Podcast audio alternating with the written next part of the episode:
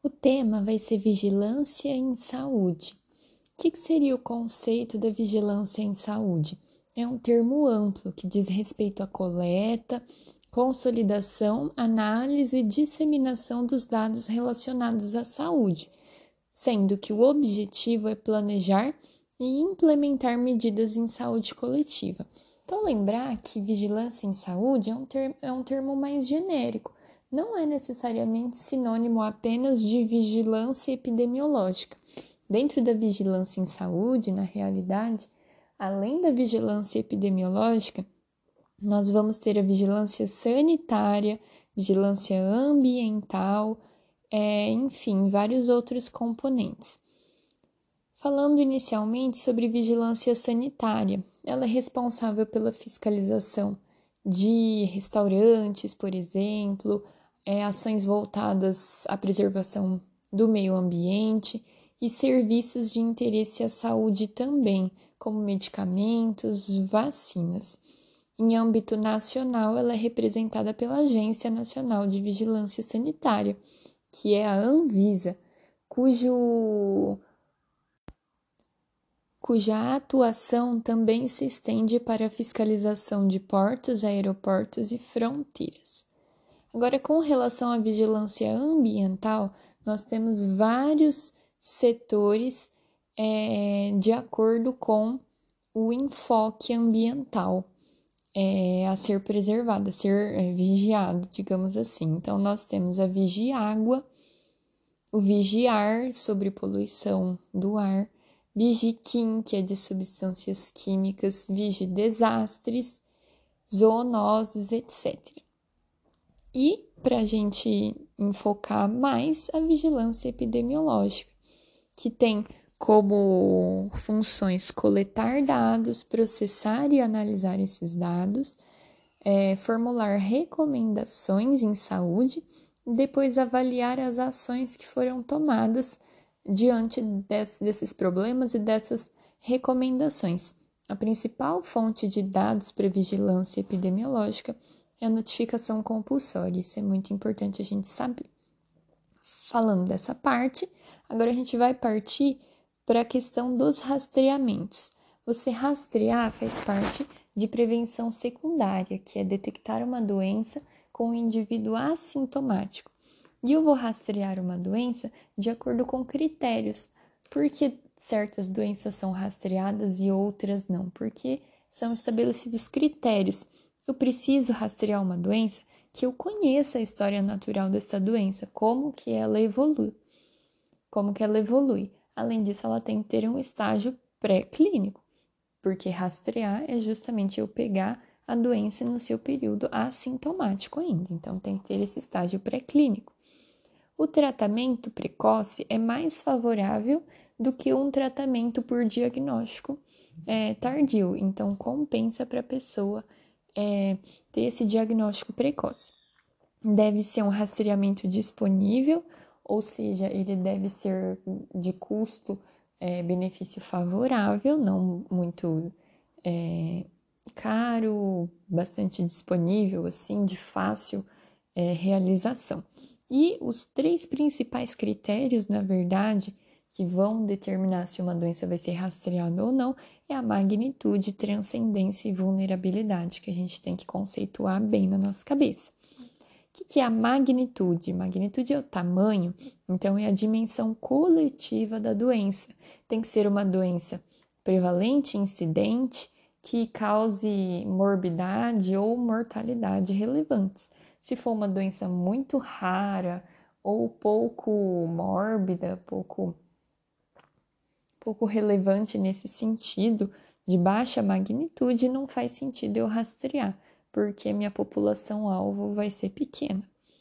Também temos a transcendência, outro critério, é uma relevância social, a pessoa fica estigmatizada ou ela vai ter aí prejuízo no trabalho, ela vai ser afastada, etc. E o último critério que é a vulnerabilidade. A, a doença ela tem que ser suscetível a um tratamento. Então, se eu fizer uma intervenção, eu modifico essa história natural da doença. É um quadro modificável. A doença é vulnerável. vamos falar dos principais rastreios oncológicos que nós temos pelo Ministério da Saúde.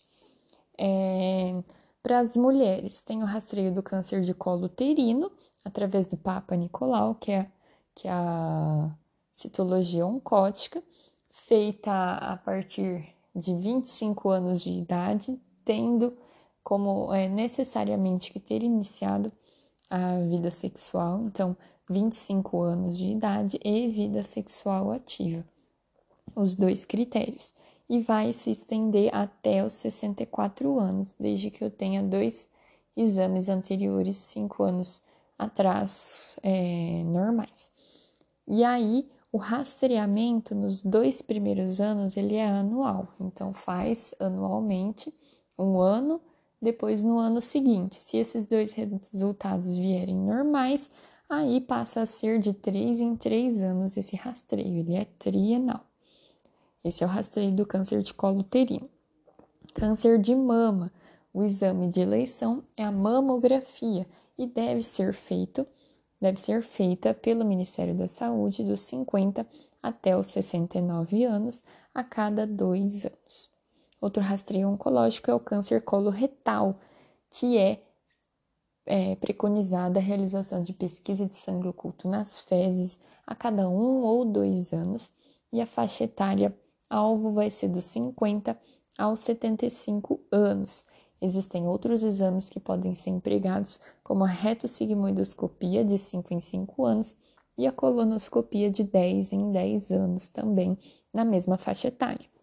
Lembrar que câncer de próstata não está recomendado rastreio, né? Existe a possibilidade de você fazer uma decisão compartilhada com o paciente, discutir risco-benefício, e aí, se por um acaso houvesse consenso de médico e paciente, faz toque retal e PSA.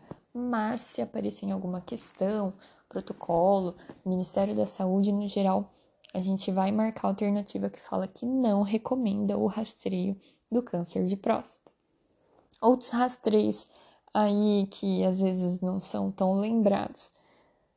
Ultrassom de abdômen para rastreio de aneurisma de aorta abdominal, realizado em homens tabagistas ou ex-tabagistas entre 65 e 75 anos.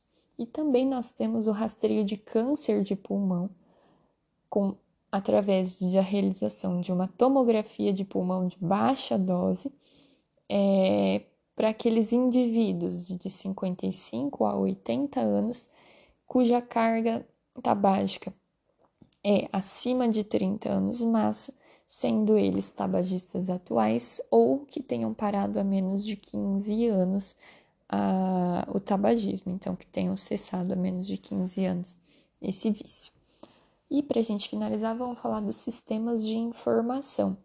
Os dados coletados de acordo com a sua natureza, eles vão para alguns sistemas específicos aí que armazenam e analisam esses dados no, no SUS, dentro do SUS, né? Então, nós temos o SIM, que é de mortalidade, então, esse sistema de informação de mortalidade, cujo documento que o alimenta é a declaração de óbito. Tem o SINASC, que tem relação com a saúde da criança e da mulher, e o documento que o alimenta é a declaração de nascido vivo.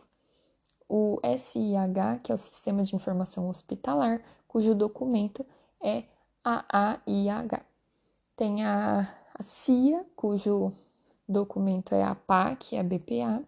Tem o SINAM, que é de agravos de notificação, e o documento que o alimenta é a notificação compulsória, que também vai ser a principal fonte de dados da vigilância epidemiológica. Isso é um conceito para a gente guardar bem. E também tem o CIAB, que é Sistema de Informação da Atenção Básica, que vai ter como componentes aí o cadastro dos, do, da população inscrita, comorbidades desses pacientes, vacinação no caso das crianças e também os procedimentos que são eventualmente realizados na atenção básica. Então, são esses os conceitos que a gente precisa saber em vigilância epidemiológica.